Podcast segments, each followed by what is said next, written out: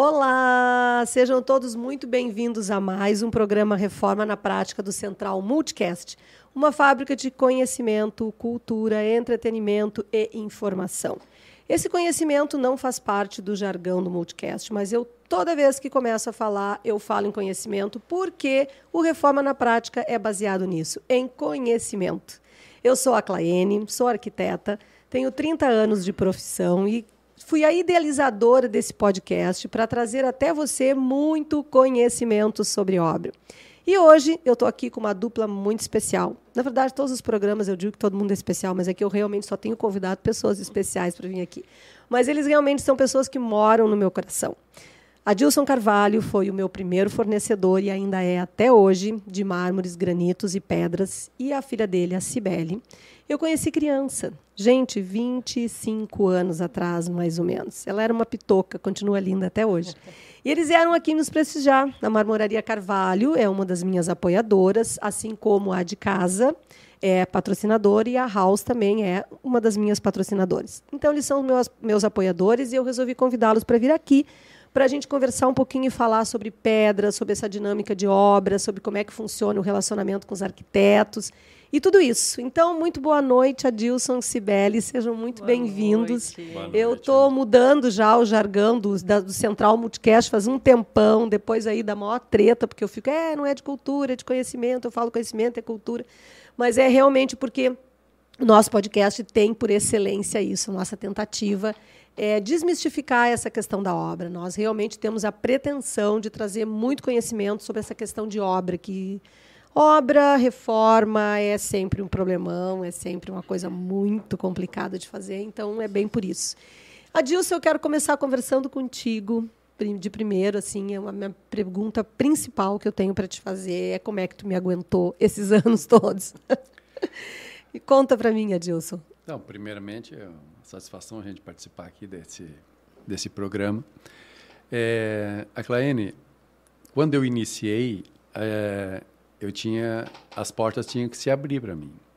E eu agradeço muito a oportunidade na época que tu nos deu de poder te atender, fazer trabalhos para ti. E ali foi um início, porque a gente estamos com 26, 27 anos de, de marmoraria. Então, todo mundo que naquela época nos dava trabalho, serviço, a gente só tem a agradecer, porque tu sabe que todo início em qualquer negócio é difícil. É difícil. É difícil. E, e pegar essa, cria, essa credibilidade do, do, cliente é mais difícil ainda, né? E graças a Deus a coisa foi se desenvolvendo e a gente procurou sempre atender bem as nossas arquitetas, os nossos clientes e a coisa desandou. E graças a Deus hoje nós estamos aí com 27 anos de e Adilson, tu é marmorista de profissão? Eu nunca te perguntei isso. Não, eu tu sou. Tu abriu uma empresa de marmoraria na cara e na coragem. É, na realidade, eu, eu era empregado, né? Trabalhei 19, 17, 19 anos na Pirelli. E depois, quando eu saí, o meu irmão me convidou para abrir uma empresa. E abriu uma marmoraria. Eu nem sabia o que era granito. Eu sabia que era porque tinha uma piazinha lá em casa. Verdade. Que eu só Verdade. descobri que o, a minha, o espelho era diferente da, da, da pedra. Eu disse, mas como? Na época eu não conhecia muito. Então, o meu irmão é, eu agradeço muito ele por ele me, me dar essa oportunidade, né? De, de conhecer um pouquinho mais de rochas, né? E a gente, a gente conversou numa sexta-feira.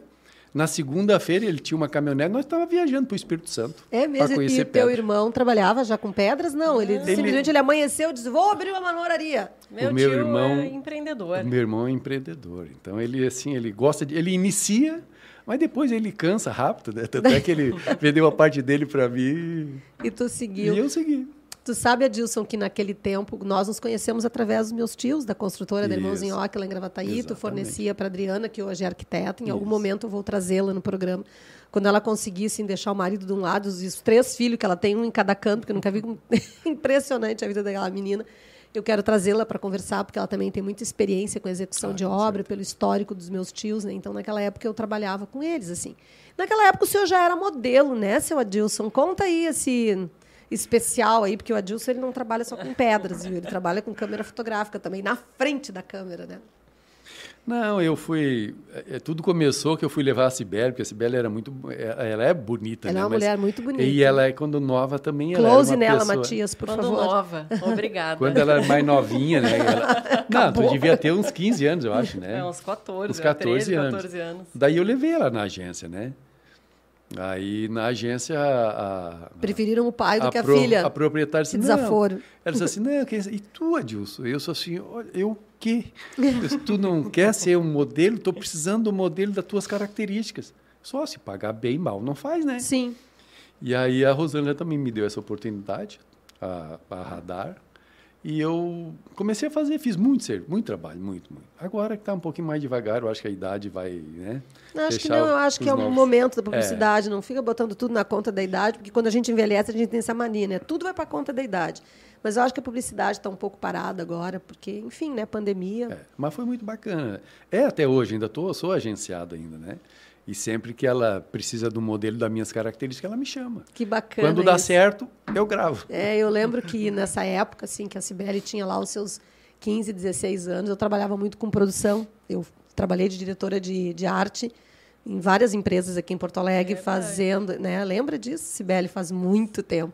Fazendo cenário. E a Silvia Pacheco, lá de Gravataí, me chamou duas ou três vezes para fazer os desfiles dela. Um deles foi na borracharia, que foi assim uma explosão, assim as minhas modelos pareciam tudo umas android, tu não estava lá de modelo. E a outra vez foi lá na instância. Foi quando eu conheci tua esposa, porque até então eu não conhecia. Não conhecia a Vera, eu fui conhecer aquele dia e a Cibele estava desfilando para mim aquela vez. É verdade. É, e Cibele, conta tu.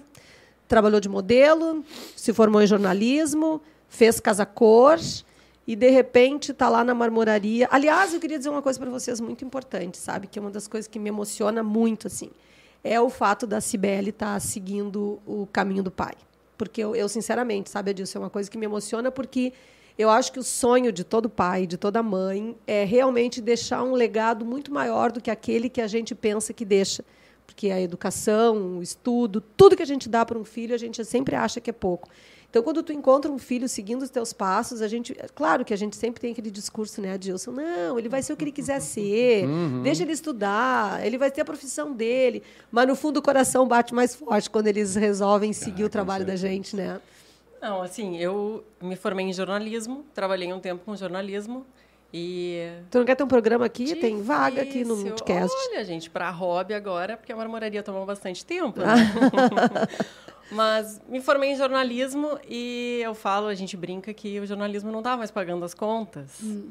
Então, aquela coisa, vou procurar um outro trabalho, vou fazer alguma outra coisa. Estava quase saindo do, do, do, mercado, aceitando uma outra proposta, o meu pai, a Cibele. Vem trabalhar comigo. Não, mas essa história tem, uma, tem, uma, tem uns, uns parênteses tem, aí no meio. Tem, Vai aí, Edilson. Conta isso aí também dá corte, é. hein, Matias? Porque assim, ó, é, quando eu iniciei a empresa, o, eu tinha o Diego, era mais novinho ainda, e a Sibeli também. Eu iniciei a empresa depois. O Diego tempo... é mais velho que tu? Não, mais não, novo. Mais, mais novo. novo. É. Aí o Diego chegou um momento, né, que ele, pô, vamos ajudar o pai. Aí botei ele a me ajudar. Só que na época a gente pegava junto, a gente tinha que fazer entrega. Gente... E aí ele não se adaptou muito nisso. Disse, ah, pai, não é isso que eu quero. Eu disse, tá, meu filho, tu é que sabe. Disse, não, eu quero fazer publicidade. E foi pro ramo de publicidade e graças a Deus se deu bem na publicidade. Daí a Cibele. Estava quase mudando Cibele, de. Aí eu disse, poxa, vou deixar para quem esse legado todo, né? Minha empresa, coisa e tal. E aí ela gostava de jornalismo, ela queria muito fazer, fazer jornalismo, fez jornalismo, se formou em jornalismo. Só que um dia ela, eu fui conversando com ela, eu disse assim, pô, minha secretária ganha X. Ela disse, não pode, pai, eu ganho menos que isso.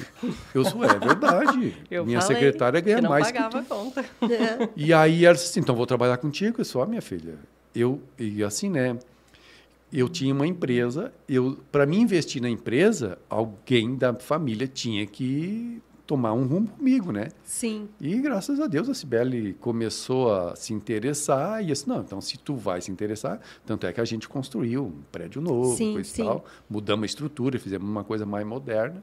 exatamente para poder recebê-la, né? Mas então, tu sabe que eu percebi isso, sabe, Sibeli? Assim, claro, eu, eu sei desde quando tu começou.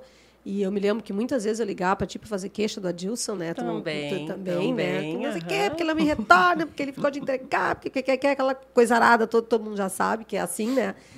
E eu, eu, eu me dei conta, assim, que nos últimos dois ou três anos, assim, tu tá mais ativa na empresa. O Adilson tá te dando mais liberdade agora? Tu, tá, tu assumiu de sócia? Ou tu continua trabalhando de CLT para ele? O que, que aconteceu aí que tu tá, tu tá diferente? Não, assumi de sócia já tem mais tempo. Tem uns 15 anos já. Sério? E- Adilson! Na realidade é o seguinte, ó. Olha o corte, Matias. na, na real é o seguinte, ó. Ela, eu tô passando para ela, tu entendeu? Entendi. Ela e o Jonas, que é o esposo dela, que são que vão tocar a empresa. Eu quero aproveitar um pouquinho mais a minha vida Pudim ou também. quindim? Ah, não, é É o Feijão. Feijão! pudim no Rio de Janeiro, feijão no Rio Grande do Sul. Então eu quero assim que eles, eles tomem conta da empresa, tu entendesse? Eu quero ir lá passear, pegar os prolabores, sabe? É isso que eu quero. E mas assim, eu tô eu, eu dei mais eh, autonomia para eles, tu entendesse? É, eu percebi. Eu, a gente foi conquistando isso, assim. Eu já estou há 15 anos como sócia, mas o início tu vai mais devagar, tu vai conhecendo o mercado, vai vendo como que tudo funciona. É, a gente chega com muitas ideias novas e ousadas e tu vai vendo que no dia a dia não é bem assim para executar todas essas ideias. E ao longo desse tempo, eu acho que eu fui construindo também e fui, eu fui crescendo, fui É, eu amadurecendo percebi que nos últimos dentro. três anos é que onde eu sim, que eu tô te sentindo assim mais mais, a- mais firme lá É, dentro. fui amadurecendo ali dentro, tanto é que depois de um tempo fui estudar design de interiores. Então eu achei que tinha sido o contrário. Eu achei que tu tinha estudado design Não, foi durante. durante o processo. Vou procurar o- uma qualificação para entender melhor plantas, para ter um atendimento é, Isso foi uma diferenciado. exigência minha, né? Uhum. Que ela conhecesse um pouquinho de planta, que é- era uma dificuldade que eu tinha de interpretar as plantas. Por isso Sim. que às vezes tu reclamava, pô, eu me gasto um tempão fazendo Ai, é aqui um verdade. Desenho lindo e tu vem aí fazer um rabisco Eu desses aí. dizia isso, Cibele, que falta de educação, mas tá bom, gente, eu assumo, eu dizia isso, porque eu, meus, eu, eu, eu tenho a pretensão de achar que meu detalhamento é maravilhoso.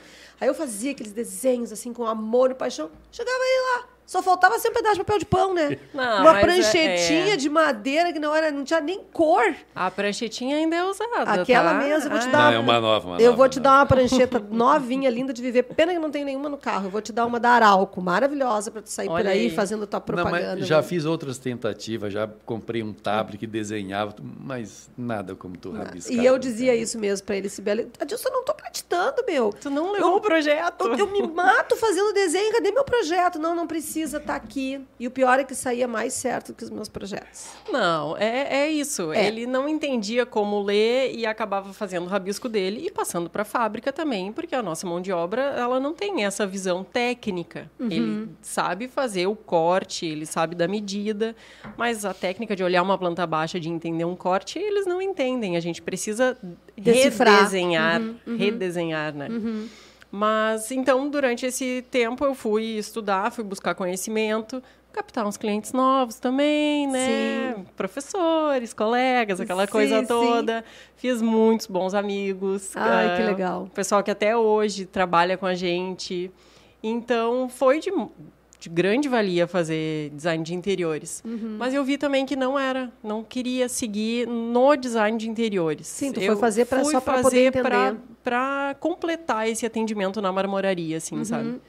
E a partir dali a gente foi desenvolvendo, eu fui sentindo necessidade de fazer outras coisas dentro da marmoraria. Ainda tenho outras ambições ali dentro de desenvolver linhas que eu que desenho, alguma coisa em parceria com algum arquiteto ou algum outro designer. Mas então é isso, assim, a gente foi realmente amadurecendo, crescendo, vendo como que funciona aquilo ali, como que a gente pode fazer para melhorar. Isso é que é o que a gente precisa o tempo inteiro estar pensando o que, que eu posso fazer para melhorar isso daqui. É o dia a dia, assim, sabe? É na- de formiguinha. Eu acho admirável isso. Eu lembro uma vez, Sibeli, que eu tinha um escritório lá no Menino Deus, isso já faz aí para mais de 15 anos, assim. Eu estava na, na- atrás na caminhonete, assim, naquela verde que tu tinha, lembra aquela caminhonete verde? Era verde ou era vermelha? Verde, tinha uma verde Uma também. Eu tinha a ve- a verde. A verde, aquela verde musgo, né? Era Isso, ela. isso. Estacionada na frente do, do, do meu prédio, nós, na, na, assim, na, na parte de trás, na rua, conversando. E o Adilson dizia assim: Pois é, Claine, mas eu acho que no futuro mesmo, eu acho que eu quero, sabe, pegar umas coisas mais fáceis para fazer, sabe? Que esse negócio é muito trabalho, ele dizia assim. Aí passaram-se anos. Teve uma ocasião que eu te mandei um orçamento, não me lembro do que que era, mas era uma, assim, era uma carne de pescoço. E ele recusou. Eu me lembro que eu te liguei. Sibeli, ele não vai fazer, Sibeli. E aí tu disse, deixa comigo, mas eu me lembro que era uma coisa assim, bem. Era um negócio ruim de fazer, assim, ruim. Não me lembro o Não. que, que era. E ele disse isso, não, Claine, eu estou numa fase da minha vida agora, sabe aquela fase que eu te falei que eu queria chegar? Eu cheguei, ele dizia assim. Não, assim, né? É uma coisa que, que nem eu te expliquei. A gente não escolhe. Mas tem algumas coisas que realmente fogem da nossa alçada executar. E que ou a gente não tem competência, ou a gente ainda não tem maquinário. Ferramenta. Ou, exatamente. Então é aquela coisa. Eu vou pegar para entregar um serviço mal feito, ou eu vou ser sincero e vou dizer, esse eu não consigo. Uhum. Obrigada, sabe? Fica pro próximo. É, eu É, acho que a acontece. sensação que eu tenho foi que foi isso mesmo, assim, porque eu, eu acho que tem algumas profissões, assim, sinceramente, por isso que eu te perguntei se tu era marmorista, Dilson. Tem algumas profissões que eu, sinceramente, eu acho que elas são fantásticas, né? Então, assim, o cara que é pedreiro, por exemplo. Quem é que ensinou aquele cara a ler projeto, gente? Eu tenho Sim. arquiteto formado, recém-formado, que já trabalharam para mim, que tu não conseguia entender o, que, o, que, o, que, o desenho que a pessoa estava tentando mostrar ali, porque se atrapalhava mesmo, porque é uma tarefa difícil, é, um- é, um- é- é muito assim. A mesma coisa eu penso em relação à pedra, sabe? Em relação às pedras, em relação a granito, a mármore, como é que o cara conhece? Como é que o cara. Sabe, tipo assim, outro dia estava no Instagram lá, um filmezinho qualquer, os caras carregando um tampo. Eu, que tenho lá meus 30 anos de profissão, já sabia o fim do carregamento, entendeu? Sim. Mas os caras estavam um tampo assim, tipo uns dois metros, e tinha dois numa ponta e dois na outra e nada no meio. Adivinha o que aconteceu, entendeu? Então, assim, da onde que essas pessoas aprendem? Como que eles chegam até ti? Porque a gente, antigamente, eles rodavam lá em Gravataí, né? Eles saíam de um para o outro, de um para o outro, do outro para um, e eles ficavam pipocando nas marmorarias. Como é que é isso hoje, assim, essa equipe de trabalho? Da onde que eles aprendem? Como é que eles surgem? O É. ofício? Não, assim, ó, na realidade, é, tu, tu te referindo aí a, a conhecimento, quando eu iniciei, por isso que a- eu não conhecia nada. Então, a minha primeira ideia foi ir para onde? Para o lugar que vende pedra do, do Brasil, que é o Espírito Santo, Cachoeiro do Sim. Itapemirim. Então a gente foi para lá conhecer, ficamos lá uma semana, visitei vários fornecedores e aí eu fui adquirindo algum conhecimento. E o restante a gente adquire na prática. E assim é o funcionário. Tu às vezes tu pega um funcionário bom, hoje tu tem que valorizar teu teu funcionário, porque se tu não valorizar ele, ele vai lá para o vizinho, porque o vizinho oferece uma micharia a mais, ele vai, vai pro, aí o, o outro oferece um pouquinho. E por isso que existe essa rotatividade entre as marmorarias. Sim. Infelizmente, as marmorarias não são muito unidas hoje, tu entendesse? Um quer ver sempre o mal do outro. Mas hoje nós vivemos num, num- num momento que tem mercado para todo mundo. Abre uma- hoje, tanto é que tem uma marmoraria quase em cada esquina. Cada esquina lá. né? Exatamente. Lá no Rincão da Madalena deve ter umas Tem, quatro onde um monte. vocês então, começaram. então né? assim, ó, Tem. tem mercado para todo mundo e a gente não precisa prejudicar ninguém em cima disso, tu entendesse? E esses caras, então hoje, graças a Deus, eu tô com uma turma lá que já, né, a gente já não tem mais tanta rotatividade. É entendesse? verdade, a gente está com uma turma bem boa. Os São bons trabalham com a gente. profissionais. A gente acaba formando alguns profissionais também. O, o, o É guri que começou como ajudante. Ah, não, cola nesse cara aqui na produção que tu vai aprender a fazer isso agora. E o cara, e foi, foi. Hoje Uhum. os guris já são polidores, tem uns que já são marmoristas. Então, assim, a, a gente fica orgulhoso também de ter formado um, um guri que começou como ajudante Uhum. na marmoraria e hoje ele está como marmorista, sabe? Isso é muito legal. E uma curiosidade, tá? O nosso primeiro funcionário que segue até hoje com a gente, o nosso É serrador, ele era coveiro. É verdade. Sério? E como é que vocês como é que conheceu ele, Adilson? Não, eu quando eu iniciei a empresa, ele apareceu, ah, ele trabalhava numa outra empresa, né? E aí conversando com os pessoal que estava trabalhando comigo, ah, tem um cara que é serrador aí, aí ele veio.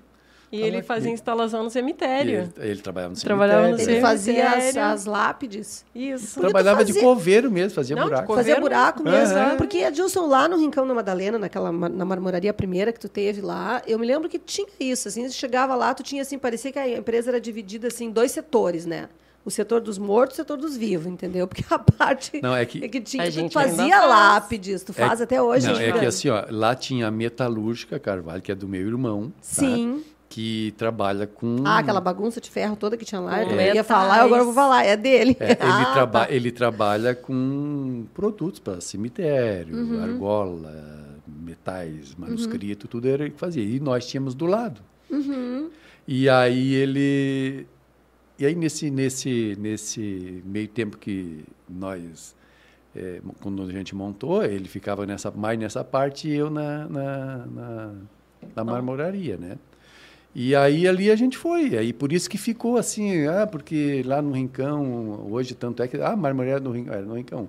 Hoje a gente já não. não, não Mas tá isso é um demérito, por exemplo? Não, Não, a gente trabalha muito Porque com aquela cemitério. redonde... Não, não é, não, não demérito o cemitério ter sido do Rincão da Madalena, porque é um dos lugares mais bonitos que tem em Gravataí, é aquela Agora, redondeza. né? Melhorou geograficamente bastante. falando. Melhorou É. bastante, melhorou bastante. Quando a gente trabalhava, quando a gente começou a marmoraria lá, não tinha asfalto que Eu passava na sei, frente. eu ia lá, mas é por isso que eu gostava daquele lugar. Eu sou trilheira, né? Adoro meio do mato. Mas eu o achava pó- fantástico, porque era só vocês lá e mato, assim. Era, Era o pó da pedra e o pó da rua. pó da rua. É, tinha Eu mais lembro pó na rua do que de do pedra. que de pé. Mais ou menos. É, eu lembro dessa época, assim. Então, eu acho isso também bem bacana, assim, essa questão de formar profissionais, né? E, e como que, que, que isso... ah, porque a gente também ah, não estou depondo contra as pessoas que trabalharam para ti no tempo que tu começou, mas a gente percebe que também essas pessoas que prestam serviço hoje, eles estão diferentes também. Eles estão assim no trato com o cliente, nas entregas. Eu, eu, eu não fiz casa cor com vocês, mas eu acompanhei toda a montagem pe- pela minha condição lá, toda a montagem do Dallagnol o ano passado que vocês fizeram, entendeu? Isso. Então assim, nossa, eles é vinho Não, de é- outra pipa, Dilson. Não, Me é explica assim, ó, é isso. no início assim, o sistema era mais bruto mesmo, né? É, o é. polimento, os caras não tinham cuidado. Tanto é que no início a minha fábrica também, quando a gente montou, era uma coisa, né? Era uma lembro. poeira. Eu até vou ver, vou ver que oração, porque eu vou fazer um, um, um, um- um filmezinho disso aqui. Eu me lembro, seu Adilson Carvalho, montando o bar da casa da minha irmã, que está lá guardado na marmoraria até hoje. Tu ainda não botou ter- fora. já Tu ainda não botou fora. Já criou cupim. Já. Deve, criou deve. cupinho de mármore travertino. Isso. E tinha que fazer um detalhe. Tu não te lembra dessa história, Dilson? Tu deve ter lembrado, porque eu te xinguei tanto, coitadinho da Dilson. E tinha faltava um detalhe, Sibeli, muito pequenininho. E aí eu pedi para ele lá fazer, e aí ele disse que mandava os guris. Disse, Adilson, eles não vão lixar dentro de casa. Minha irmã falou, não, não vão lixar dentro de casa. Quando a minha irmã abriu a porta do apartamento, não tinha um lugar da casa que não tivesse uma poeira de pó. Eles lixaram lá fininha. dentro. Mas esse Adilson, eu não sei se tu ouviu de mais alguém além de mim, da minha irmã, mas tu ouviu, né, Adilson? Não, é, in- infelizmente a gente, a gente, a gente tenta ir lapidando eles, né? Não, mas é isso que eu digo, porque não, coisa. tem, não, é, não é vocês, não é a cara de Não. vocês, mas a gente sabe que era algum funcionário É. despreparado. Infelizmente isso acontece às vezes. Às vezes a gente foge um pouquinho do controle, a gente, por mais que tu peça para eles não fazerem, mas infelizmente às vezes acontece. É que a gente que trabalha com um isso, a gente trabalho. acha engraçado, porque eu, eu, eu- depois que eu desliguei o telefone, eu disse, meu Deus do céu, pobre desse homem. Mas em todo caso, Ana, até que ficou tudo bem bonitinho, assim, um tonzinho mais clarinho, né? A minha irmã queria me matar, ela queria me matar. Não, assim, a inteira. gente, a gente tem um, a gente conversa bastante com os guris, sabe? A gente veio ao longo do tempo conversando com eles e tentando uh, fazer eles entenderem que além deles prestarem o serviço de fazer aquele tampo, eles precisavam ir na casa do cliente e seguir sendo a cara É a da mesma equipe? marmoraria. É a mesma equipe, o cara que faz o, a pedra na fábrica. Não, não. é outra. Tem uma a equipe, equipe de montagem é diferente. e É. Esse era no início. No início o cara No início era todo mundo. todo no mundo. início eu ia lá, media, levava para a fábrica, ajudava a cortar, os caras faziam, nós carregava numa chevezinha que eu tinha lá.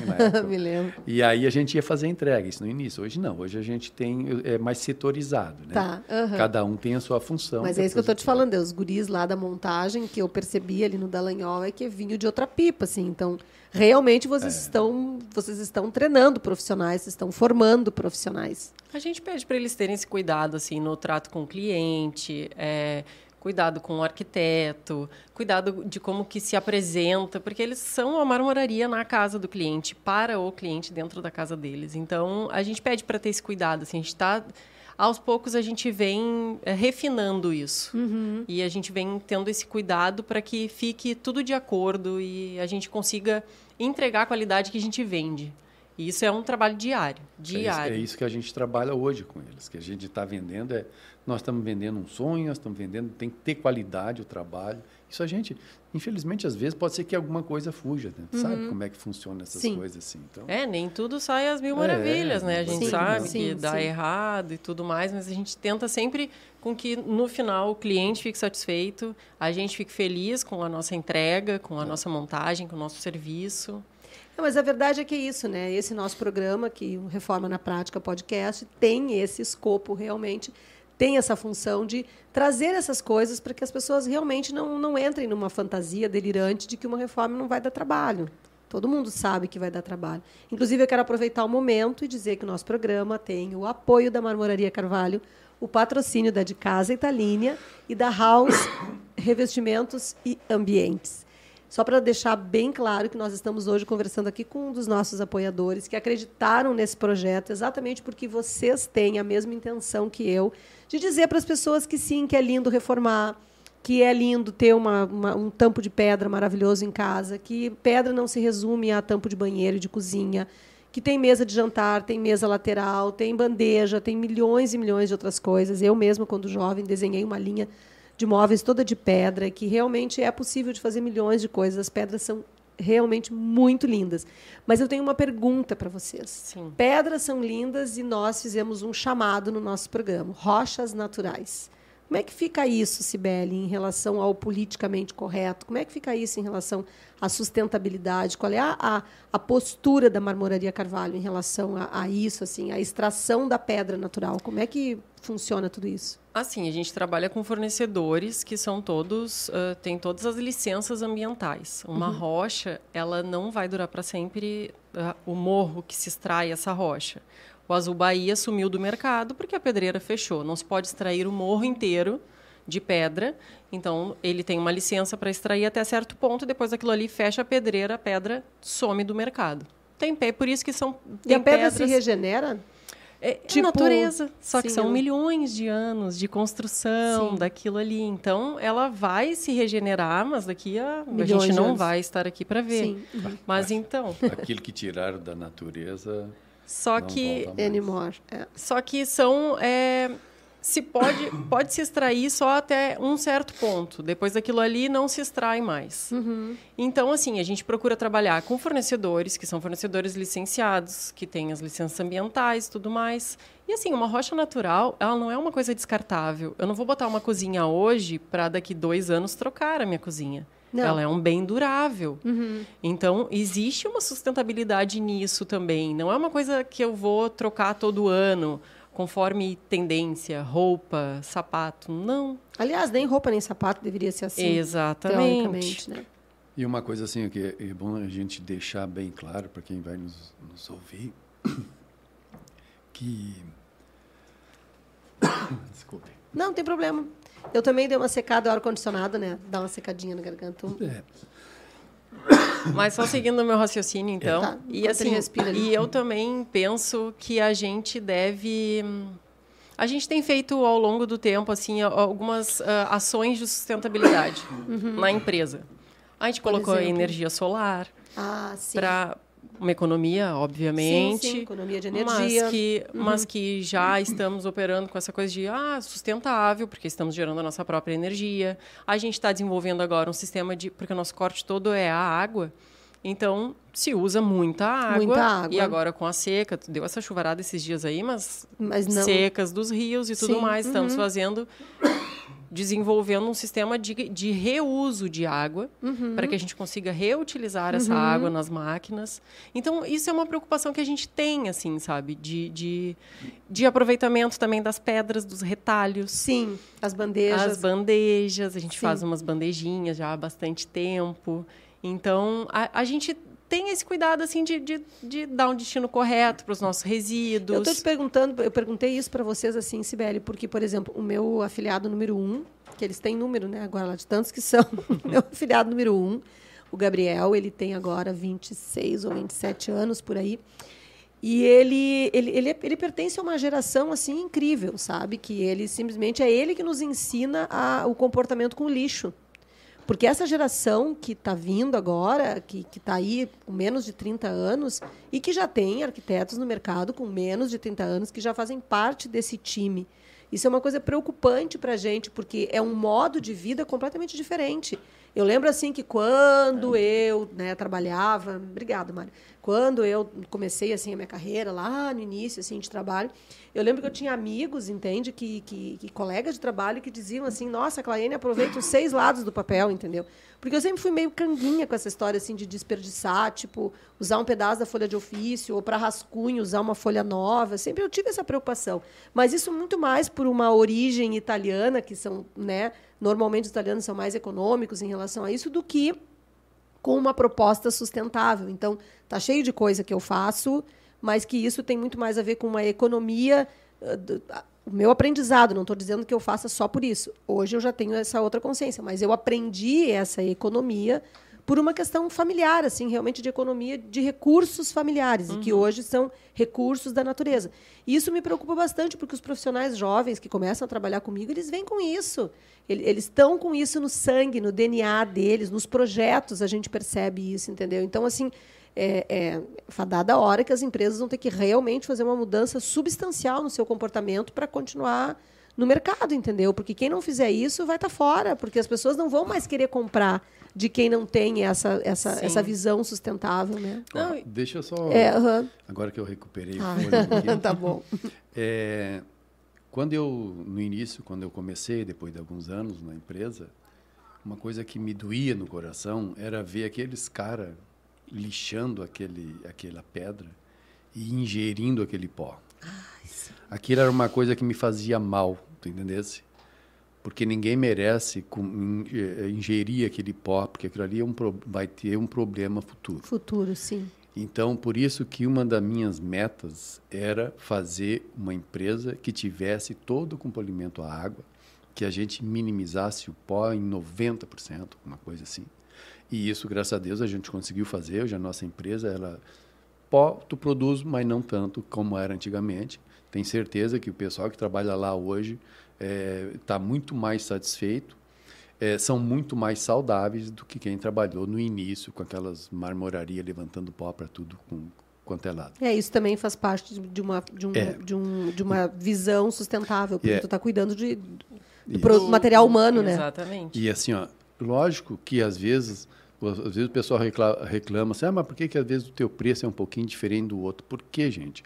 Quando tu faz um investimento, esse teu investimento ele tem um custo. Se Sim. eu estou protegendo, a, tentando proteger a natureza, se eu estou tentando proteger o meu funcionário, é lógico que isso vai ter um custo. Sim. Então, assim, ó, é importante que as pessoas comecem a observar isso, tu entendesse? Comece a observar isso. Senhor, pare um pouquinho. Por que, que esse aqui custa um pouco 10 reais a mais do que aquele lá que custa 5? Chegamos no foco do nosso programa, Sibeli. É. Olha que bacana ele trouxe. E aí depois. Não, esse, esse é um ponto, tá? O outro ponto, voltando um pouquinho daqui que tu, tu falou, da, da, das rochas, porque aquela hora me atrapalhei ali. Sim. voltando às rochas, muitas vezes tem cliente que acha, que nem a Sibeli comentou, eles acham que rocha é uma coisa que não, não estraga nunca. Claro que estraga, gente. Sim. Tu tem que ter um cuidado. Sim.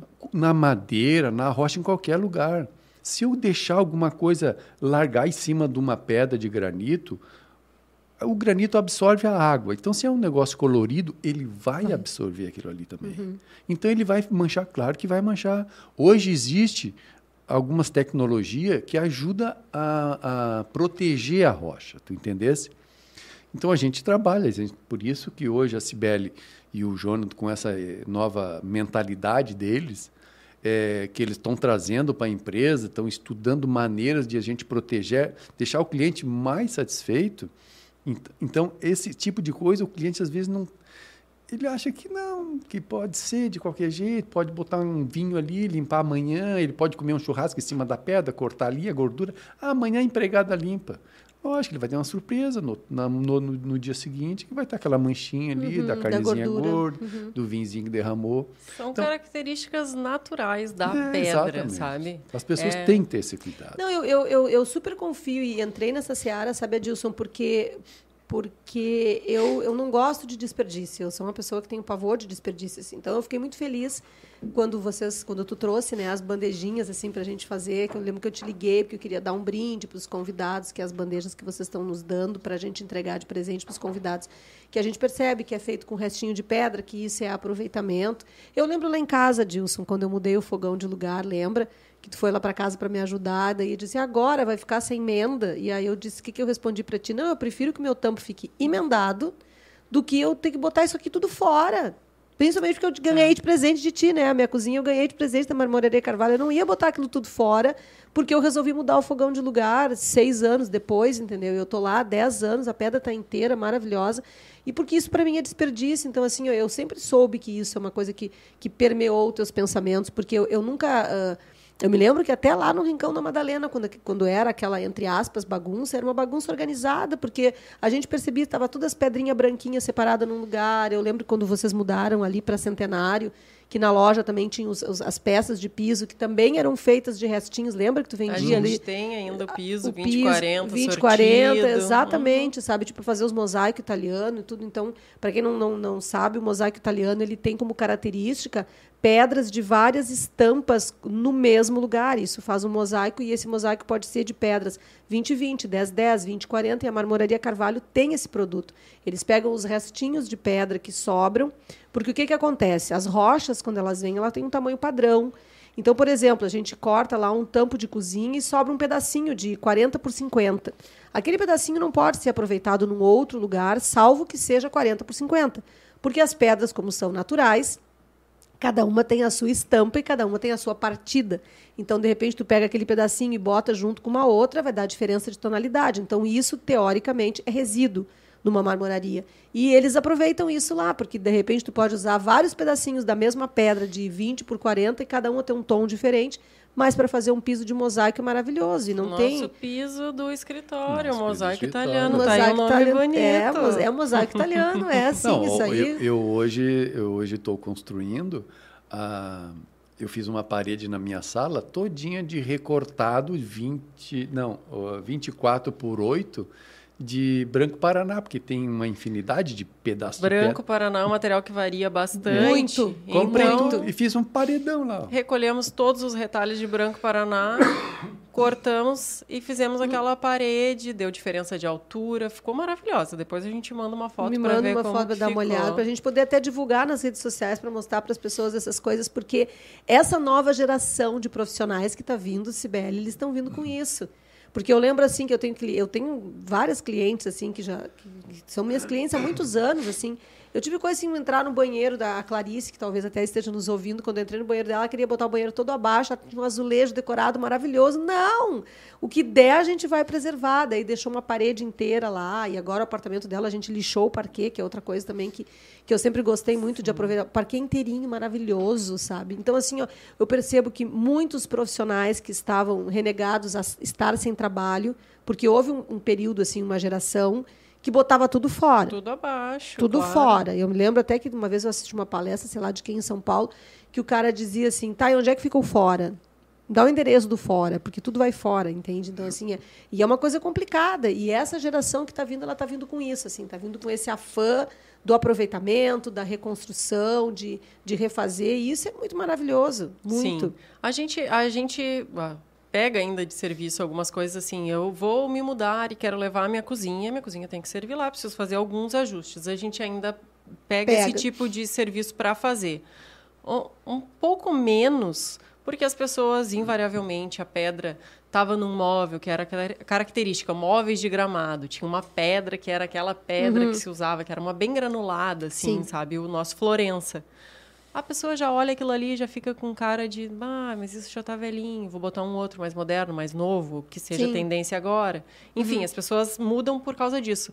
Mas eu gostaria de aproveitar essa pia na minha churrasqueira. É possível? É possível. Sim. É possível, a gente faz isso.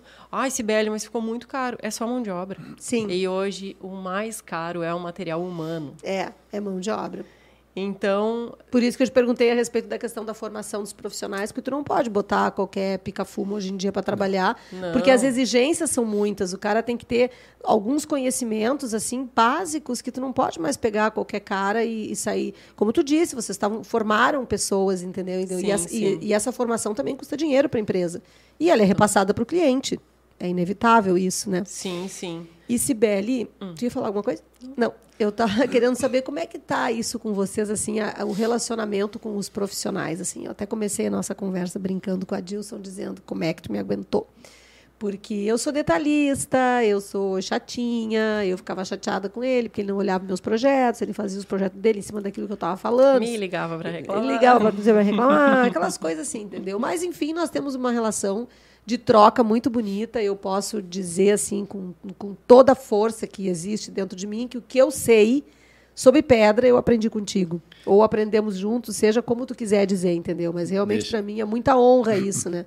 Não, deixa eu, eu. Como eu aprendi também muita coisa no início com as arquitetas, lógico, no, no decorrer do tempo, tu adquire algum know-how, alguma coisa assim. A humildade é uma coisa fantástica, E né? não, mas é, O cara mas é sabe pra verdade. caramba. Mas é assim, ó, tu quer ver, ó, hoje, por exemplo, a gente pega umas arquitetas que rec- recém são formadas, né? E o legal é que tem algumas que te escutam. Algumas é ótimo. É, não, é verdade. Tem, alguma, tem outras que não. Tem outras, ah, se quiser fazer, faz. Se não quiser, vou arrumar quem faça. Tudo bem. Só que elas escutam. Porque assim, ó, às dá vezes, vontade de responder, então arruma. é, não, mas assim, ó, porque o que, que acontece hoje? Elas é, fazem, um, às vezes fazem um projeto, é muito bonito fazer um projeto ali, botar no papel e depois não pensar na sustentabilidade disso, como é que isso vai se segurar no ar? Ninguém, nada segura no ar. Sim, os arcanjos de Deus não. É, então assim, é então é legal porque ela, ah, muitas delas ah, hoje troca informações com a gente, né? Ah, como é que e aí o que, que tu acha? Que que é ah, legal aí. Então a gente vai dando algumas sugestões e aí ela se encaixa dentro do porque uma vez eu me lembro que uma Bem arquiteta história. Uma arquiteta disse para mim assim: "Va- vamos botar mármore branco na cozinha. Eu, mármore branco? Nunca botei mármore branco. Tu tem certeza que tu quer botar mármore branco na cozinha? Tenho. E nós vamos botar. Bom, a responsabilidade é tua. E se tu não quiser botar, eu arrumo alguém que faça, que bota. Não, vou botar mármore branco. E a gente fez a cozinha dela toda em mármore branco. Não sei como é que está hoje. É da, ca- da casa da, da própria arquiteta? Não, não, cliente? numa cliente. Não sei como é que está a casa do cliente, aquele mármore hoje na, na, na cozinha. Liga para arquiteta. É. Escuta, tô louco para saber. Faz mas, um tempo que eu botei esse mármore. Mas então, assim... a- é- Faz de conta que a gente consiga começar a vender cozinha, porque todo mundo que é branco, branco, branco, branco só tem Celestone. Por isso que o Branco Paraná está em alta. Tá em né? alta, assim, o povo que é branco, branco, É branco, branco. Ah, branco, mas é que aí é que tá. O Branco Paraná não é mármore, ele é um dolomítico. É, exatamente. Existem essas diferenças Por isso que nas ele tem um pedras. preço diferenciado. É, então vamos dar uma aula. Vamos dar uma Opa. aula, pessoal. Então vamos lá, Sibeli. Hum. Um- qualquer um dos dois queira responder. Qual é a diferença que existe entre o, o Silestone, como é que é o nome científico do Silestone, porque Silestone é marca, ah, mármore, granito, quartzo, quais são a diferença das pedras aí? Vamos explicar. Silestone é uma superfície de quartzo. Então, o quartzo da Silestone, o quartzo de alguma outra marca, Composto de quê? de quartzo e resina, basicamente. Uhum. É, varia um pouco a composição. Ah, eu tenho um quartzo mais barato que tem 80% de quartzo na composição. Eu tenho um outro quartzo de um preço um pouquinho mais elevado que tem 90 e não sei quantos, 93% que é a composição do nosso fornecedor. Eu até vou corrigir isso depois, mas acredito que seja 93%. É, é óbvio que diferencia o valor, porque um quartzo vai ter uma qualidade superior à outra. A diferença desses materiais. Basicamente. E a garantia, né? A Ah, garantia sim. que tem um quartzo que dá 10 anos de Quartzo, garantia, quartzo 10, material 15. fabricado tem Uhum. garantia. Garantia do meu fornecedor, não é a Cibele dando garantia, não é o Adilson Uhum. chegando na casa do cliente, se der problema, me liga. Não. Garantia do nosso fornecedor Sim. e garantia de alguma coisa ah, de hum, mancha na pedra, não de uso. Mancha na fabricação da pedra. É, por isso que não se pode colocar quartzo numa churrasqueira. Porque tem resina na composição, com o calor. Calor, Essa sim. resina pode enrugar, pode amarelar. é, No sol ele vai mudar de cor. Sim. Então, assim, Sibeli, mas eu vejo tantas fotos de churrasqueiras brancas maravilhosas. Na Tem- revista tem. Hoje temos uma infinidade de materiais lisos, brancos, maravilhosos que pode ser usado. Precisa- Escada, escada exposta ao sol. É verdade. No início é bonito. Depois Vai ela dar- fica amarela, né? Ela... É. igual tinta branca, né? Tinta branca exposta. Mas uma coisa, mas uma coisa que é interessante assim é do arquiteto também é chega muita coisa para gente ah, de projeto e a gente sabe como é que é a obra no final da obra tu já não tá com aquele orçamento tão frouxo quanto estava no início né então chega no final da obra ah mas a minha arquiteta especificou tudo aqui branquíssimo maravilhoso essa cozinha essa área gourmet toda linda branca eu só posso ir para uma linha de fabricados que a gente compra importado, em Sim. dólar, em euro. Então, eles não têm um valor muito competitivo com as rochas nacionais. Mas, Cibele, eu não tenho dinheiro para tudo isso que a minha arquiteta projetou. E agora? Então, às vezes é interessante da, os arquitetos também terem esse cuidado com o budget do cliente, de saber quanto que o cliente tem disponível para gastar ali. Há, há controvérsias dessa conversa. Depois eu Ah, até te explico sim, como é que sim. às vezes acontece. Não, é porque se chega numa fase da obra realmente que tá apertado, tu tinha um dinheiro antes e agora tu não tem mais para gastar tudo isso. É, que Vamos tem- economizar. É, que tem coisas assim, sabe, Sibeli, que eu acho, por exemplo, ah, muitas vezes a gente pergunta para o cliente qual, qual é a disponibilidade financeira para para ele usar, para ele investir na casa, na reforma que ele quer fazer. E muitas vezes os clientes não dizem para a gente. Eu acho que eles ficam temerosos que a gente vai gastar o dobro, porque geralmente tem, tem esse jargão já no mercado, Mas sabe? tem que falar para gastar que- justamente o que está previsto. A gente sabe disso. Mas, infelizmente, tem pessoas que, que não falam, entendeu? Que não falam. E também tem os profissionais que não perguntam. Tem toda sorte de, de, de coisa que, que acontece. Mas é importante que a pessoa ah, se dê conta, e eu acho que isso é uma questão do profissional, do arquiteto e do design, na hora que ele está conversando com o cliente, na hora do projeto. Eu acho que isso é extremamente importante. Que a pessoa explique para o cliente como é que funciona essa pedra, como é que funciona aquela pedra, o que, que é pedra natural, o que, que é mármore, quais são as, as aplicabilidades, e comece por isso. Eu, Sim. muitas vezes, em decoração de, de estar, por exemplo, eu começo pelo tapete. Porque não tem coisa mais difícil na Vazaté do que comprar um tapete. Porque um tapete bacana mesmo custa uma fortuna. E às vezes a pessoa resolve lá comprar um sofá listrado, chega na hora de comprar tapete, ela se obriga a pagar uma fortuna pelo tapete, porque tem que ser um tapete liso, porque o sofá tá floreado, assim, só num termo, assim, não estou dizendo que o sofá floreado, tá, gente? Só estou comentando assim por alto. Então a mesma coisa acontece com a pedra, entendeu? A pessoa vai lá, escolhe, por exemplo, uma paginação de melamina linda de viver e que ela só vai combinar com uma pedra lisa. Sim. Entende? E aí eu, eu acho que isso é do profissional. É do profissional avistar. Só que o que, que acontece também, Sibeli? Hoje em dia que eu percebo, sabe? Tem muita, mas muito profissional, muita gente que está indo para o Instagram e para as redes sociais com render. Sim, Render, com imagem sim. fotorrealista. E aí o cliente final olha aquilo e se encanta. Porque é assim, de uma beleza sobre-humana. Tudo clarinho, tudo limpinho, tudo bonitinho. Só que, gente, pro dia a dia, Não funciona. não funciona, não funciona, não funciona. Então, é isso que eu acho que tem que ser esclarecido realmente. Por isso que eu te Isso. perguntei para. Porque tem arquiteto, tem design nos ouvindo, e Sim, além do público sim. final. É importante que a pessoa saiba que ela tenha esse conhecimento, sabe? Que daqui a pouquinho. E até assim, ó, é uma troca que a gente tem. Daqui a pouco chegou o cliente lá, ah, me, me apresentou um projeto, eu vou entrar em contato com o arquiteto, vou perguntar se tem alguma, se quer dar outras opções e o que, que eu posso apresentar de opções. Aham. Porque eu também não vou mexer num, num projeto de um arquiteto Sim. que me colocou uma, uma pedra branca no projeto e eu vou chegar com um preto ou com um material mega movimentado. Não, sabe? A gente tem esse cuidado de conversar com o arquiteto e de apresentar para o cliente alternativas que, que sejam que casem bem com o projeto, sabe? Mas isso vai muito da troca que a marmoraria tem com o arquiteto também. E isso mudou nos últimos anos, né, Adilson? Porque, porque não é uma coisa muito fácil isso de tu acessar o profissional e tirar, e tirar dele a ideia que ele está tendo de usar aquele tipo de produto. É, assim, a, a, às vezes as arquitetas fazem o projeto, a gente orça em cima daquilo lá e o cliente, não, não quero botar isso. Então, assim, ó, vamos ligar para a arquiteta, a gente vai dar outras opções. Às vezes vai o arquiteto, na, arquiteto, o arquiteto na Sim. loja, vão dar ver as opções que tem que são mais baratas, que vai se encaixar dentro do Daquele projeto. board da, que ele exatamente. Fez. Uhum. Então, isso acontece hoje bastante. Mas às vezes tem cliente que não tem pro, uh, arquiteta. Chega lá e diz, ah, quero botar uma pedra assim, ah, mas o que, que o senhor acha? Hum. Aí eu uso né, o, o meu conhecimento. Mas, é, mas aí nós temos a vantagem também que agora, como a Ciber também tem algum conhecimento, fez design.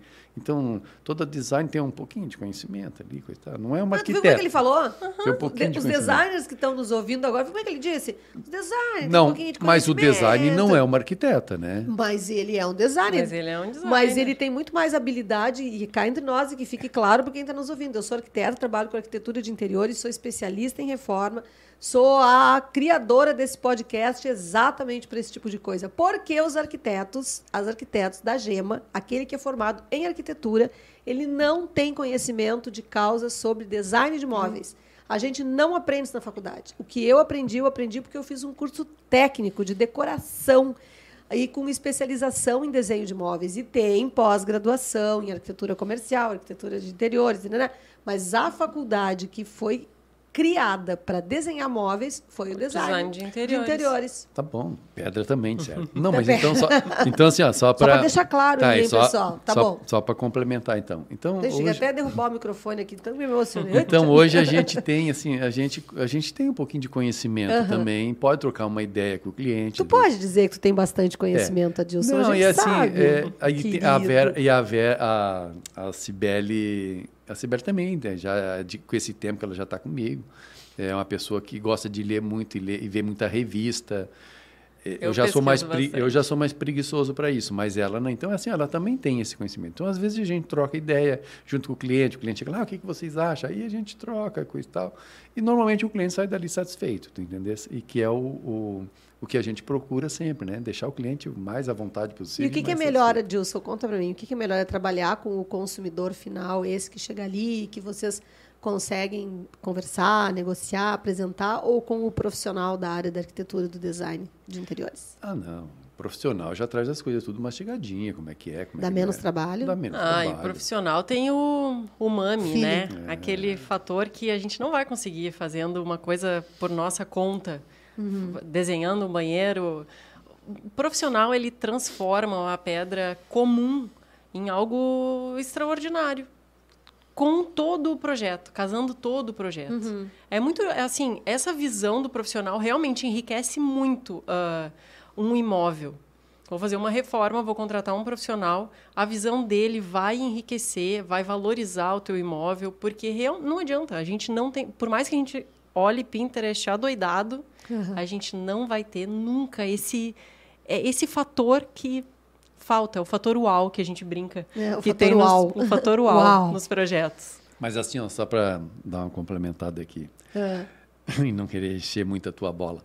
Mas assim, Opa, teve, teve... hora do olha, elogio, olha. hora não, do elogio. Eu me lembro, não sei se tu te lembra, mas teve uma época que eu, eu comprei um mármore, mármore, um mármore comum. E a metade da chapa veio toda cristalizada. Uhum. Eu disse, meu Deus, o que, que eu vou fazer com isso aqui? Coisa mais horrorosa.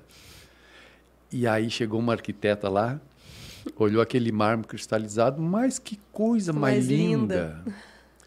E aí tu sabe que eu cheguei à conclusão, não existe nada feio. Não. Não. É só saber fazer a coisa que fica é. linda. E tu sabe quem foi, né? Sei. Exatamente. Vou chorar. Então, assim, ó, realmente não existe nada feio. As pessoas, cada um tem o seu gosto. Não, não adianta eu chegar assim, não, porque esse é mais bonito que esse. Não existe isso. É. Não e existe. voltando ao assunto das rochas naturais, é esse movimento, esse cristal que faz dela única e exclusiva para o teu projeto. Exatamente. Esse é o diferencial, sabe? É, eu, eu, gosto muito realmente de pesquisar e de me informar e de ir atrás de tendências e assim e de receber avalanche de fotos de pedras do Espírito uhum. Santo e uh, pedras uh, que são de fora do, do, do país para conhecer cada vez mais e ver que tem muita coisa fantástica, sabe? O é, mercado é riquíssimo, tem muita opção de pedra. É. Só que realmente É, cada uma tem a beleza, a sua beleza particular. Então, aquele rajado, ele vai sair diferente nessa, diferente naquela outra, diferente naquela Sim. outra. E vai do, do profissional e de quem é o dono do projeto, ou se a Cibele vai fazer sozinha, esse, se o Adilson vai fazer sozinho para a casa dele, de valorizar aquele movimento. É que é incrível, né, Sibeli? Mas o teu pai está aqui, não me deixa mentir, assim, que isso foi. Isso é muito cíclico no mercado. Sim. Muito cíclico, assim. Quando eu comecei a minha carreira, uh, o granito esse das amêndoas, né? O Ju-Paraná, lembra? Uhum. Pelo amor de Deus. Sumiu do mercado. Sumiu do mercado. É. É. Mas o Ju-Paraná era, assim, o granito da, da vez, assim. Todo mundo queria, porque era maravilhoso. Aí depois trouxeram o amêndoa e outros nomes que deram para substituir o tal do Ju-Paraná. Mas isso foi meio cíclico, assim. E a onda do momento hoje, né, é, são as pedras lisas, assim. E é interessante que quando, quando ela cai assim no gosto de todo mundo, os profissionais vêm e já trazem outra coisa para desconstruir aquilo. Então, agora, nesse momento, as pedras ornamentais são as que estão realmente fazendo o maior sucesso. Sim. Essas rajadas, malhadas, essas pedras. Uhum. Teve uma época também que era muito comum assim as pessoas só quererem as pedras importadas. Né? Lembra que nós dois fomos até nos depósitos atrás de pedra uhum. nacional para reduzir valor, porque as pessoas queriam aquela paginação dos mármores importados e tudo isso é bem complicado, mas é, é cíclico. Sim. Cíclico, é como tu diz. Eu sou doida por pedra, né? Eu sou doida, sou apaixonada realmente, não, porque assim, é lindo. Não adianta, ah, por mais que a, a tendência sejam os lisos, sempre tem o quartzo ultra compacto, que são materiais fabricados, uhum. que tem a estampa que imita uma rocha natural. Sempre vai ter. Porque a rocha natural ela é eterna. Sim. E é a, a função da sustentabilidade. Ela não é uma coisa para tu mudar daqui a pouquinho. Ela não vai sair de moda. Uhum. É, uma, é, uma, é um bem durável. E por que, que chão de elevador gasta? Conta para mim. Porque é o atrito. É o né? atrito, né? muito é uso. Isso. Muito uso. Muito uso, pouco cuidado também. Às vezes com produto de limpeza que. Areia. É é, exatamente. O, a Porque pedrinha. tem essa coisa para limpar, eu lembro, né? Mas é uma coisa. É, é fala muito, aí, depois eu citar é outro muito, negócio. É muito importante deixar bem claro assim, ó, não existe produto para tirar mancha de, de mármore, de granito, é, para vender em prateleira. Tem que falar com um profissional da área para saber se aquela uhum. mancha pode ser tirada ou pode não ser tirada. Então, esses tipos de cuidado, assim, as pessoas têm que ter. Às vezes a pessoa pega ali um, um produto é, abrasivo. abrasivo e vai tirar ele vai danificar a pedra. A gente já teve cliente que tentou tirar mancha de branco Itaúnas com Vênus. É. Não sai, viu, gente? Não sai. Não é. sai. Muito antes, pelo contrário, mancha mais, né, porque o Itaúnas ele é muito poroso. Bem poroso. E assim, a rocha, ela gasta, a gente vê essas igrejas construídas uh, há muito tempo com aquela entrada de mármore, comidinha ali onde as pessoas passam. passam Gasta. A pedra gasta. E, e assim, é, a pedra gasta, a pedra mancha, o copo vai ficar marcadinho ali, dependendo também, da né? pedra, né? claro. Dependendo um limãozinho da pedra. em cima da pedra. Vai oh, dar gente. aquela. A chaleira da minha irmã, lembra, Dilson, que a guria botou a chaleira quente em cima e do ficou a rodelinha marcada. A rodelinha. Então, assim, é, não adianta, gente. É roupa mancha, tapete mancha, sofá mancha. Pedra mancha também. Pedra mancha também. Mancha, Mas, a gente tem que ter uns cuidados. E tu vê, quando a gente fez uh, o meu apartamento lá, que nós fizemos os banheiros, lembra? Eu não sei que, que pedra é aquela, mas na época tu deu o nome para ela de Prime. Não Branco sei. Ah, Prime. sim, sim. Quantos anos? Dez anos? Onze anos? Pois é, e tu sabe que... Vou esse... te mandar uma foto. Tá inteirinho? E não, e não vem dizer, ah, porque não pode passar material abrasivo, porque eu limpo o tampo lá com sapólium líquido. E hoje eu não recomendo usar o Prime. Então, e o Prime está lá. E esses dias o Bruno, arquiteto que trabalha no escritório, que agora é cliente de vocês, chega para mim e diz assim: "Que pedra é aquela que está ali no teu banheiro, no lavabo?" E eu disse: "Aquela pedra tu liga para o Adilson e pede para ele, porque aquela pedra ele chamou de Prime, não sei se esse é o nome científico da pedra, mas ela está sem polimento, que nós botamos no lavabo, lembra que tem uma tira assim para uhum. receber a pedra? Sem polimento, bege, aquele, porque com polimento ele ficava amarelo, né? Sem polimento ele ficou begezinho. E o meu banheiro é branco. Mas então tu foi, Até hoje. Tu foi contemplada, então, porque olha sinta só. sinta-se privilegiado. Olha só. Não, a Dilson que fez, a marmoraria Carvalho. Ah, que uma era para ti, eu caprichei. Mas olha só, olha aqui. Eu, eu, por exemplo, nós hoje, hoje tem uma pedra que todo mundo adora, que é marrom absoluto. Marrom. E o cinza absoluto. Uhum. Gente, Mancha. O marrom absoluto e o cinza absoluto, ele não é um granito. Ele é um basalto. Esse material mancha com muita facilidade. Sim, o basalto, então cinza, Basa- então... Exatamente. Mas olha só, aí eu tenho uma cliente que a pedra dela é maravilhosa, tá lá, me mostrou, fui lá na casa dela olhar, o marrom absoluto dela tá intacto. Intacto. Ela usa, só que lógico, ela diz que toma alguns cuidados, mas ela usa e tá lá, intacto o material dela. Já uma outra que eu coloquei, tive que trocar a pedra, porque manchou tudo, ficou horroroso, eu reconheci que ficou horror- horroroso, tanto é que é um material que eu não dou garantia, que é esses materiais. Quem quiser botar, a gente põe, mas não posso dar garantia. E aí, quando ele é resinado, ele perde aquela beleza natural dele, porque daí ele escurece, né? E essa resina pode sair com o tempo. É, esses dias eu fui num edifício novinho, assim, fui visitar o prédio com a cliente, que ela estava indo comprar a sala de escritórios. E a gente foi conhecer o salão de festas e eu tinha passado a ideia para uma outra cliente de fazer o tampo com o, o o- cinza absoluto esse. Gente, quando eu cheguei lá nos banheiros do salão de festa, que coisa horrível aquilo em volta da, da torneira. Esbranquiçado. Tudo horrível, gente, horrível aquilo. Nunca Assim, mais. É, cada pedra tem a sua cara- característica. Uhum. O basalto, ele absorve bastante e como esses materiais, para eles ficarem com esse brilho maravilhoso e parecer um quartzo, se resina. A resina sai com o tempo, não é uma coisa que dure. Uhum. Tivemos uma leva de marrom e de cinza absoluto muito boa, que a gente trabalhou um tempo, e só que depois começou a dar um problema o material. Então tem coisa que a gente prefere não fazer. Para não correr o risco. Porque não vai ficar bom, sabe? Com, ele não vai dar a durabilidade que o cliente espera. Então a gente acaba indicando outro tipo de material para esse fim. É, Não, o basalto, por exemplo, o nosso basalto aqui, né? O nosso basalto aí lá da, da Serra de Paraí, daquelas bandas. É, a gente está trabalhando... Basalto gaúcho, basalto, basalto gaúcho. Hoje já existe pedra lustrada de basalto. A gente trabalha muito com polido para fazer essas pingadeiras, né, soleira. Uhum. E já tem gente usando esse basalto lustrado nas, co- nas cozinhas, em tampas. Só que é um material que mancha fácil. Até o silicone que tu botar no espelho, se não tiver muito cuidado, ele vai manchar. ele absorve É, muito, Ele absorve ele é muito. poroso. É.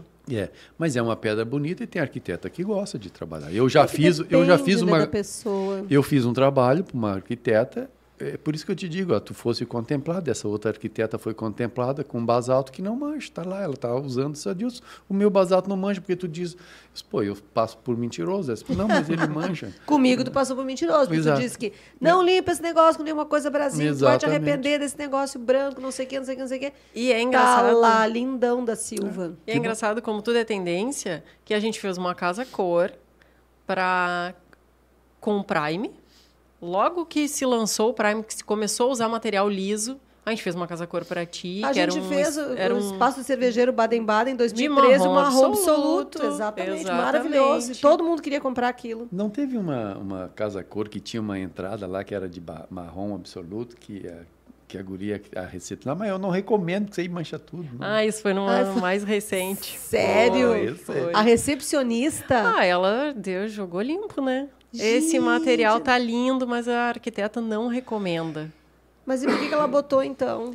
É isso, é para essa função de mostra. Mostra de decoração, a gente sabe que é uma coisa para mostrar tendência, que nem sempre a tendência vai ser usada numa reforma num apartamento. Ai, mais ou menos, Sibeli. Não é muito meu pensamento. Eu já sou mais. Mas tem muita coisa para mas- mostrar como que é, sabe? Tipo, vou fazer um conceito, muito Tá, mais e aí, o conceito. Tipo, eu fiz uma pia marrom, né? Lindo. Ah, combinava com o espaço, mas não dava para usar. Mas na época se usava. É da mesma época dessa cozinha que deu certo. Porque o marrom era lindo. O marrom, marrom dela, o marrom maravilhoso. dela não era o absoluto, era o marrom. Não era marrom absoluto, Era uma marrom pia em absoluto. ângulo. Era uma pia em ângulo, assim, Ah, não, cuba tá, de tá, não é na tua casa. Não, não, não é de casa. Lá de casa é granito. Tô usando da casa pedra. cor, é. Ah, tá. A cuba de pedra, com Isso, fundo. isso. Era de canto, assim, é. Foi, Uhum. foi bem bonito, querido. E o tipo da cuba que ninguém vende mais, né? Porque aquilo lá deve ter virado piso. Porque tu não tinha como aproveitar aquela cuba, né? Não, é todo em. Aquele ah, é todo em ângulo. Nós tentamos cortar ela reta. A gente vendeu ali, um cortamos um pedaço meia reta ali, deixamos e vendemos lá, ou demos, sei lá. Isso é assim que funciona, viu, pessoal, quando os fornecedores participam de Casa Cor. Com os profissionais que saem da vala comum e fazem as coisas bem diferentes. Depois todo o material volta para o fornecedor e o fornecedor come aquilo com farinha, né? Ou corta em pedacinho e vem, vende em rodinhas de mostruário. A gente, a gente ainda tem alguma coisa de casa cor que ficou lá porque não tem, não encaixa em nenhum outro projeto. A, aquele teu banheiro vermelho, lembra? Era, era vermelho a tua cuba, não era? Aquela casa cor que tu fez, que não, cor que era? Mas não. era uma cor. Não, eu usei um verde pérola na casa ah, cor. era um verde. era um verde, lindo, por sinal. Com uma saia desenhada. É, um eu me lembro que era alguma coisa assim, bem diferente, né? Que não, era, não sei por que eu tava na cabeça que era vermelho. A gente tinha uma bombê vermelha no ambiente. Ah, vai ver que é isso. Isso. Troquei isso. as cores, tudo. Isso. E escuta, gente, a nossa conversa tá super, super, super boa. Mas já faz uma hora que a gente está conversando. Boa. A turma aqui do Central Multicast, uma fábrica de cultura, entretenimento e informação. No fim do programa eu consigo dizer certinho, sem botar o conhecimento. Eles geralmente eles uh, gostam que a gente fique uma hora e meia, uma hora e vinte conversando, e eu já prefiro terminar o programa um pouco mais cedo, porque eu gosto que as pessoas assistam. Então, se toda vez eu fizer, eu acho na minha cabeça, né, uma hora e meia, duas, vocês podem até me dizer, pessoal, pelas redes sociais. Inclusive, para, podem seguir, né? Arroba Central Multicast ou arroba uh, Reforma na Prática, underline podcast. Pode, inclusive, assinar o nosso canal do Central Multicast no YouTube, ativar o sininho para receber as notificações, tudo, a gente vai ficar muito feliz com isso. Eu tenho uma fantasia de achar, isso eu até te perguntar, Sibeli, já que tu é jornalista, vai, agora eu vou tirar uma lasquinha da Sibeli. Uh, sobre esse tempo, assim, normalmente o pessoal fala, ah, vão ficar uma hora e meia, duas, tem gente que fica aí esse tempo todo. Eu já gosto de fazer programas mais enxutos, assim, uma hora e cinco, uma hora e dez, uma hora e quinze, porque eu acho que a pessoa não fica muito tempo. Mas esse é o meu pensamento. O que, que tu acha disso? Ah, eu acho que se a conversa é boa, a gente segue. então vamos seguir, então vamos seguir, porque eu ainda tenho algumas coisas ainda que eu gostaria de saber ainda sobre essa questão dos profissionais. Nós temos realmente muitos profissionais que nos assistem. Eu, em função das minhas duas atividades de Casa Cor e Arauco, eu tenho um, um time de profissionais aí que me seguem. E eu estou sempre buscando isso, entendeu? A valorização do profissional. E para isso acontecer, é muito importante que o fornecedor traga o feedback. Como que é isso de trabalhar com um profissional, como que funciona, as coisas que dão certo, como é que é para vocês acessar os profissionais, os mais antigos, que já têm mais tempo de casa e que já são mais uh, veementes nas suas colocações e nas suas exigências, os mais novos, como é que é isso assim para vocês? Olha, Olha, a gente não tem, eu, eu não tenho problema, me dou. Eu, Mas tu não tem problema com ninguém, com né, ninguém, Adilson? Não, tu não tem problema. São muito acessíveis. É. é. Porque assim, ó, eles, eles trazem a ideia e a gente tem que executar a ideia que eles, que eles querem que a gente faça. É, que nem eu, eu já tinha falado, alguns aceitam algumas sugestões, outros não, já são mais, ó, tem que ser por essa linha, então a gente faz. Mas é, eu acho que o profissional, o profissional ele tem que, ele tem que ter sempre na, tá sempre na linha de frente. E a gente poder executar aquilo que ele pede. Porque é ele que está vendendo nosso trabalho.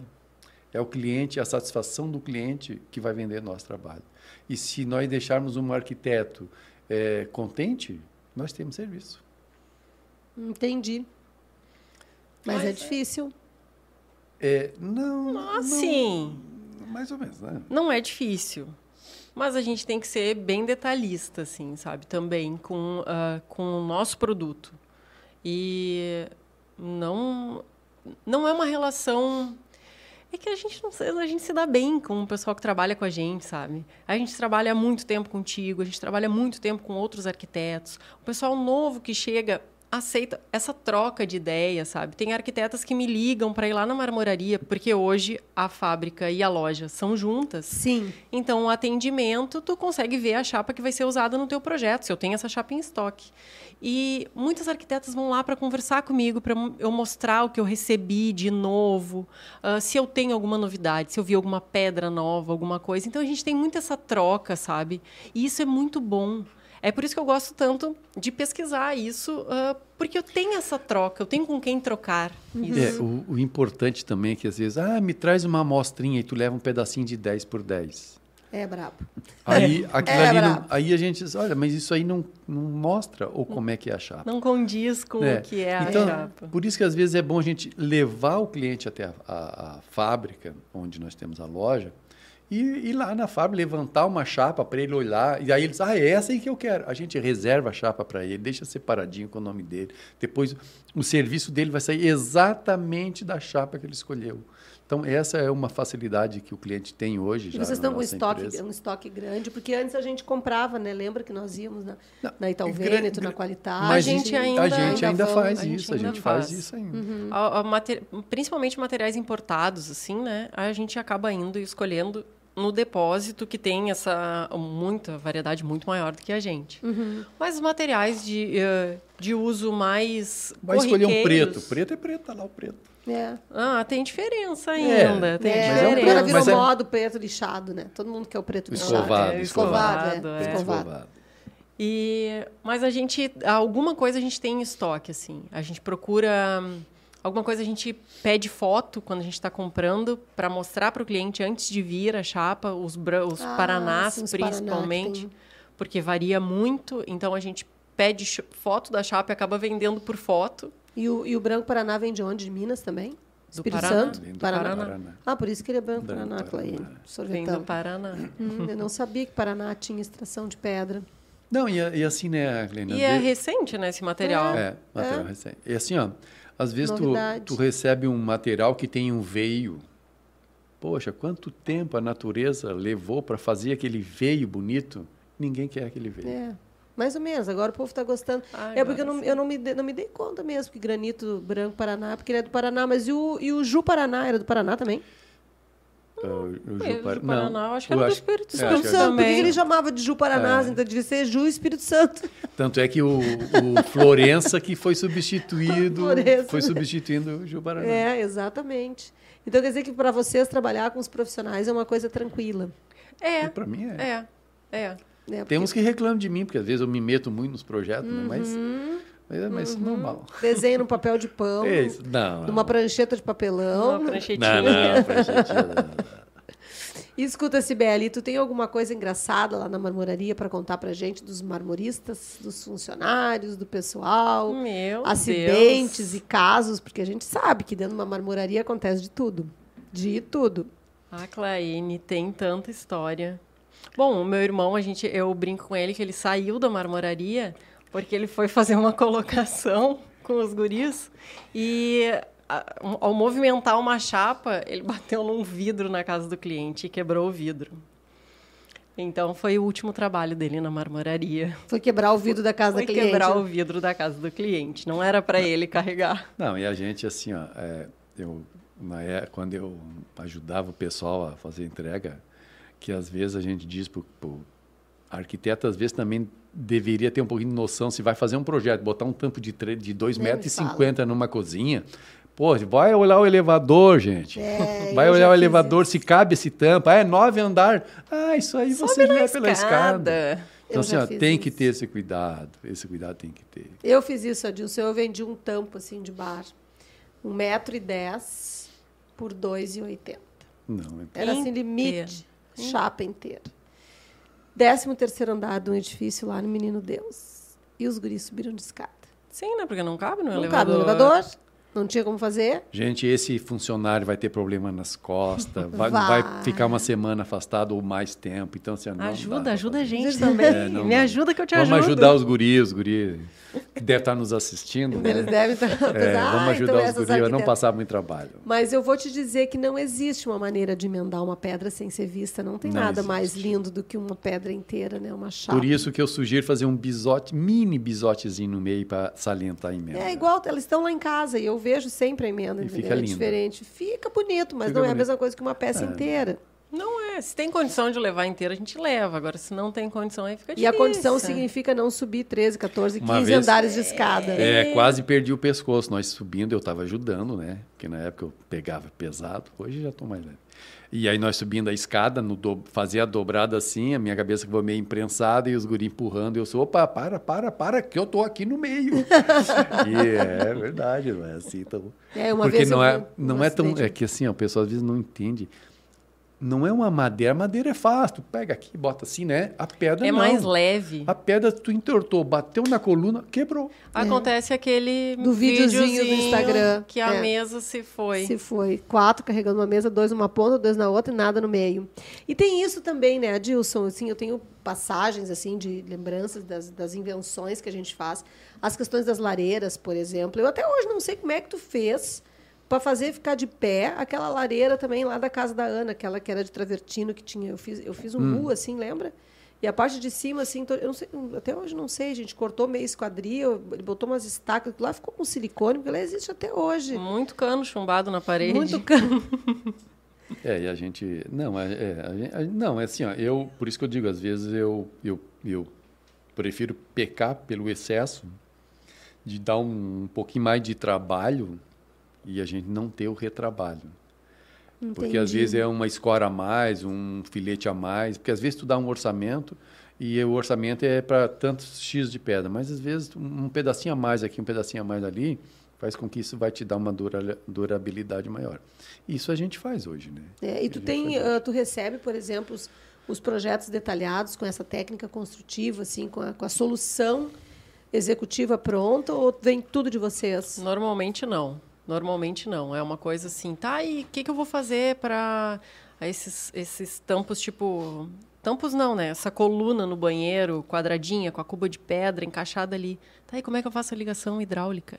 Eu não faço a ligação hidráulica, mas como que o hidráulico vai vai fa- fazer a ligação hidráulica? Sim. Ah, não pensei nisso, tem que fazer uma abertura aqui lateral. Então, muita coisa também é, é essa troca que eu te falo, sabe? A gente comenta: olha, esse teu tampo está muito grande para ser todo suspenso. Eu preciso de uma sustentação, um pé, ou de pedra, ou de metal, ou do que for. Mas eu preciso de uma sustentação. Então, a gente acaba trocando isso. E eu- com o tempo, a gente vai identificando isso num projeto. Não, isso está muito grande. Isso vai me dar um- muita fragilidade aqui nesse cantinho. Esse tipo de acabamento vai ficar sensível na borda. A gente precisa fazer um ajuste aqui e ali. Então a gente vai trabalhando isso. Mas normalmente essas técnicas de técnicas, essas Essas técnicas técnicas. de cano na Essas parede. técnicas executivas, o seu Adilson é perito. Exato. Não, mas assim, ó, uma coisa também meio anormal, assim, ó, nós, nós tínhamos um funcionário que acabou casando com uma arquiteta. É verdade. É verdade. Casando, eles Ah, casaram. não, e chegaram essa coisa casar. meio tico-tico no fubá, assim, eu não tô, tô sabendo, assim, casando com você. Eu vou contar pra vocês, tá, gente? Que o Adilson carrega isso com ele até hoje. Eu vou contar pra vocês. Eu tenho um filho do coração que se chama João Guilherme, que quem me conhece, conhece todo mundo. Que ele também é filho do coração do Emanuel, que era funcionário do Adilson, onde nós nos conhecemos na montagem do meu apartamento. E nós namoramos durante. Namoramos, Ah, eu- namoramos durante quatro anos, que foi o tempo que Deus trouxe o João para nós dois. E então é exatamente disso que o Adilson está falando, que eles são tão legais que eles me casaram com alguém da empresa, entendeu? Ele já me casou, ele sabe que eu, tô, eu sou tipo noiva em fuga, mas todo caso, o caso é esse. E Adilson, ah, falando sobre essas questões assim de, de execução, ah, que eu estava te perguntando antes, ah, hoje o pessoal não está mais usando muito a borda dupla, né? Estão usando mais assim os- as pedras fininhas, assim, sem fazer essa parte de fazer aquele engrossamento e aquela borda dupla do corte meio esquadria. Não, Isso aí- dá mais sustentação para a pedra? Não, mas ali assim, ó, o que acontece hoje com essa, como é um programa americano, reformas, não sei do que, e aí o pessoal olha que muita gente usa chapas de 2 centímetros para fazer uma pia. Faz uma pia de 2 centímetros. Eu faço. Aí o pessoal olha assim, ué, mas não tem área molhada. Ela entra por baixo. Isso, mas as, as, as pias americanas lá, né? As A nossas também, a gente Não, não, pode tá, fazer também. não, a área tá. molhada entra por Pode, baixo. pode. Mas aí- Mas aí vem a história da marcenaria, Da que é outra marcenaria. pergunta. Exatamente. Eu também vou entrar nisso. É.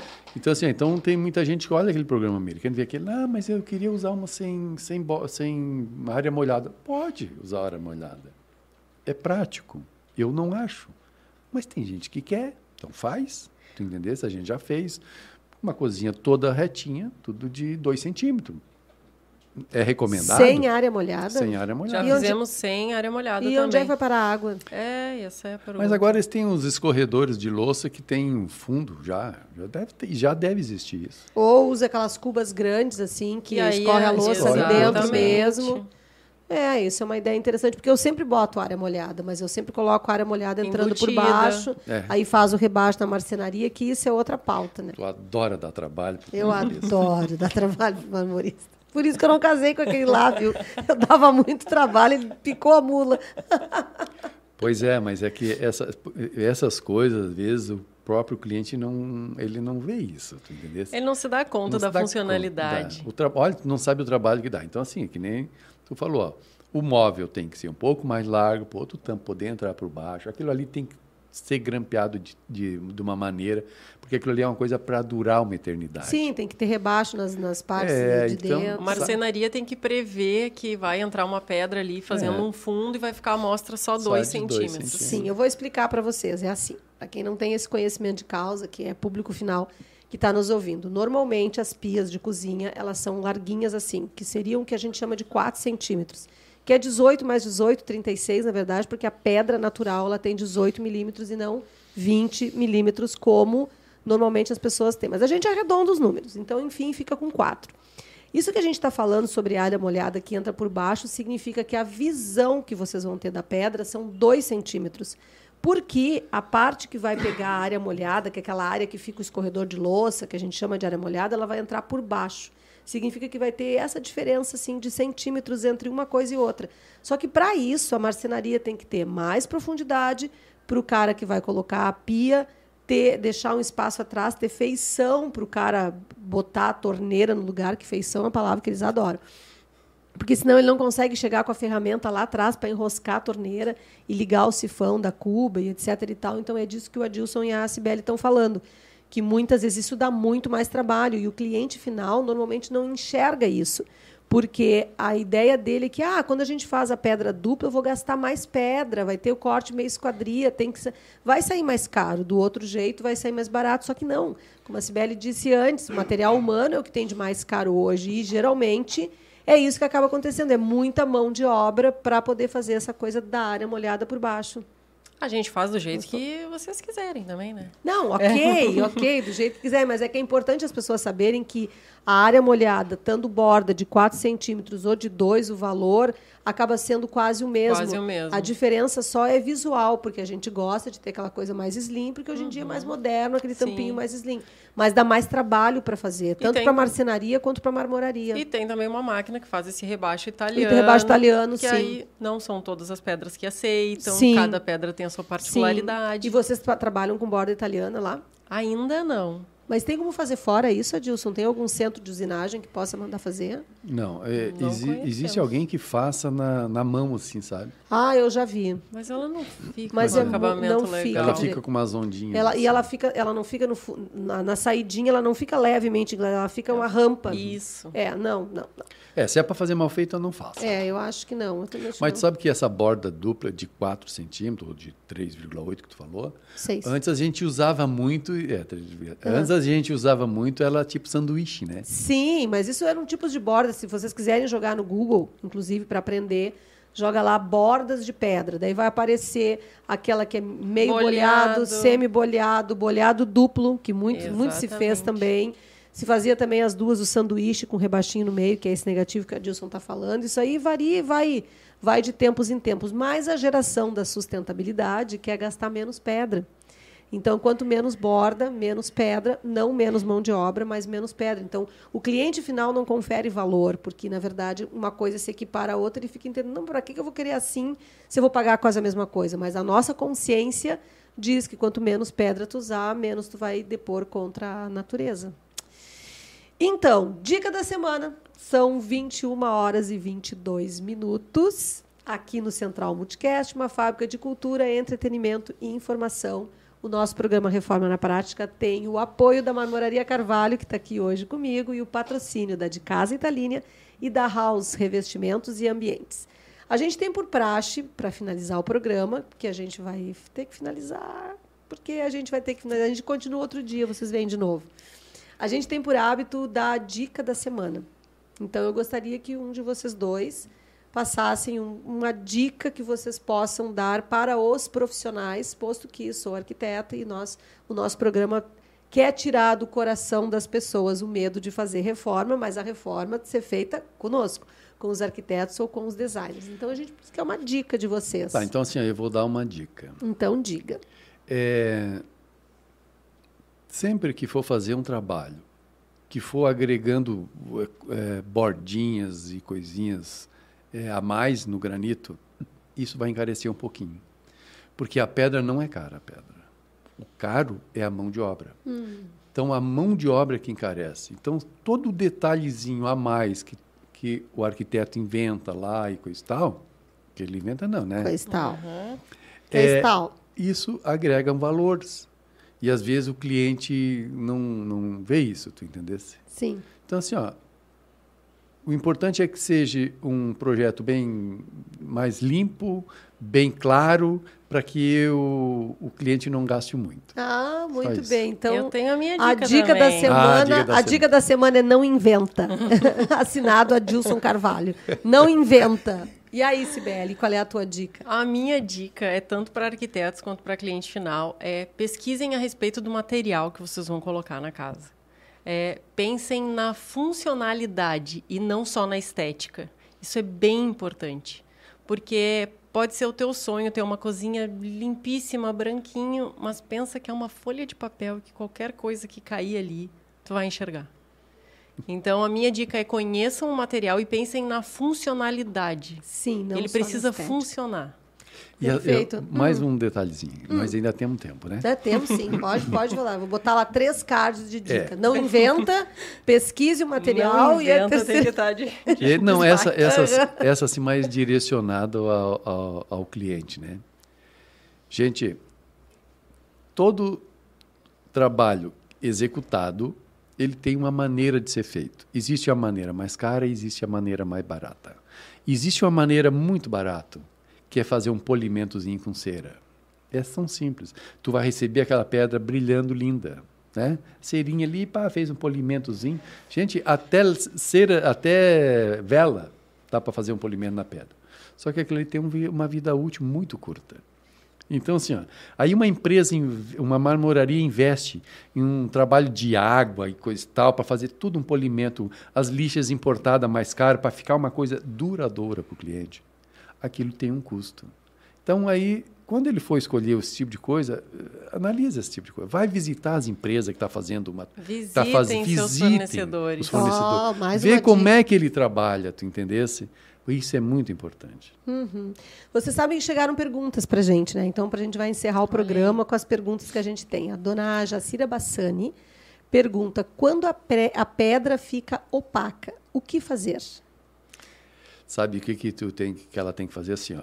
Por que, que ela, ela primeiro tem que ver por que, que ficou opaca? Porque ela usou algum produto que não deveria ter usado. Ela está né? falando aqui que é uma pedra preta. É, então assim, ó, por exemplo, o limão é um material que a Coca-Cola, é, qualquer coisa que tu botar em cima, qualquer é, produto químico que tenha algum abrasivo, ela vai te tirar. E, e assim, ó, se não for uma a origem também da pedra, se, se tu fez um polimento ali é, hoje eu acho que já não existe tanto assim, né, de, de material perder o brilho com o tempo, mas isso pode acontecer. Existem produtos específicos para ser, utilizado. ser, utilizados. Tá bem. É, ela pode entrar em contato com a marmoraria. É isso que eu ia dizer, exatamente. A dona Jacira, a Carol, que trabalha comigo, que está aí conversando com vocês no chat, ela acabou de receber o telefone da Cibele, então a, a Cibele vai passar para a senhora o telefone, a senhora entra em contato com ela e vamos ver se a gente consegue resolver isso. A gente tem mais uma pergunta do Alessandro Lindner. Existem produtos que realcem as pedras, renovam o brilho, por exemplo, ou sempre que existe o risco de manchar? Uh, tu pode, por exemplo, que eu entendo da pergunta dele, é passou um determinado tempo, tem como renovar todo esse produto na pedra para evitar que ela fique a, a, com a abrasão exposta e, e, manche? Tem. A gente é, tem hoje disponível no mercado uh, algumas marcas bem boas de produtos. Não estou uhum. ganhando nada, viu, Belinzone? o Belinzone. tem a Belinzone, tem, tem a Kene. similares. Exatamente. Uhum. Então, existem produtos específicos para ajudar a proteger a pedra das manchas. Realçador hidro, de cor. Realçador de cor, hidro, óleo, repelente. Então, assim, é legal se informar a respeito disso. Na internet vende também, tem lojas específicas aqui em, em Porto Alegre, Em a Porto gente Alegre, tem. Exatamente. E lojas específicas que vendem esses produtos e que tu pode, de tempos em tempos, usar na tua pedra para manter ela sempre nova. Tá, e se o Alessandro quiser falar contigo, ele pode também fazer contato, Pode, que daí pode tu orienta contato ele, com tá a bem. marmoraria. E a dona Mara Regina está perguntando se tem pedras indicadas para o litoral devido à maresia ou isso não existe? Não, isso não existe. Não, tanto Pelo faz. menos foge do meu conhecimento, assim. Pois é, a maresia eu sei que corrói metais, assim, É. mas pedras não, não tem essa... Talvez ela fique com esse aspecto mais opaco por causa daquela... É que cria, de certo, aquela gordura Aquela e aí ele, a maresia. maresia e o pessoal começa a passar mais produtos. E o produto químico, às vezes, ele... É, Agride o a que, pedra. O que pode ser isso. Tá tentando limpar a pedra com um produto que não é indicado. E aí ela Uhum. vai perdendo brilho mesmo. Tá, então depois a gente faz assim, para quem está nos ouvindo. Eu vou pedir daí para ti, Sibeli, depois tu puderes, tu me manda pelo WhatsApp uma listinha assim de, de, de, de comportamento com pe- pedras, se tu puder me passar assim umas dica que outra de como fazer e a gente posta no vídeo lá no YouTube e a gente também depois deixa os dados da Marmoraria Carvalho, daí se as pessoas quiserem fazer contato com vocês direto, apesar de que a, a Carol já deve estar colocando lá teu telefone para as maiores informações. Tá certo, gente? A gente está ficando por aqui. Então, segunda-feira que vem, 20 horas, aqui no Central Multicast, uma fábrica de cultura. Conhecimento não vale? Olha lá o chefe me olhando. Dessa vez eu fiz de propósito. Segunda-feira que vem, às 20 horas, nós estaremos aqui no Central Multicast com o programa Reforma na Prática. Sibeli, muito obrigada. Adilson, muitíssimo obrigada. Nosso programa foi maravilhoso. Tinha várias pessoas nos ouvindo. Eu espero que a gente tenha mais pessoas ainda visualizando o nosso vídeo depois, para que muitas outras pessoas tenham mais conhecimento e que vocês, através desse programa, conquistem mais e mais clientes. E, mais uma vez, Adilson, muito obrigada por tudo que eu aprendi contigo nessa vida. Muito obrigada. Foi recíproco, né? Eu Ai, também aprendi querido. contigo. obrigada. Tchau, gente. Boa noite.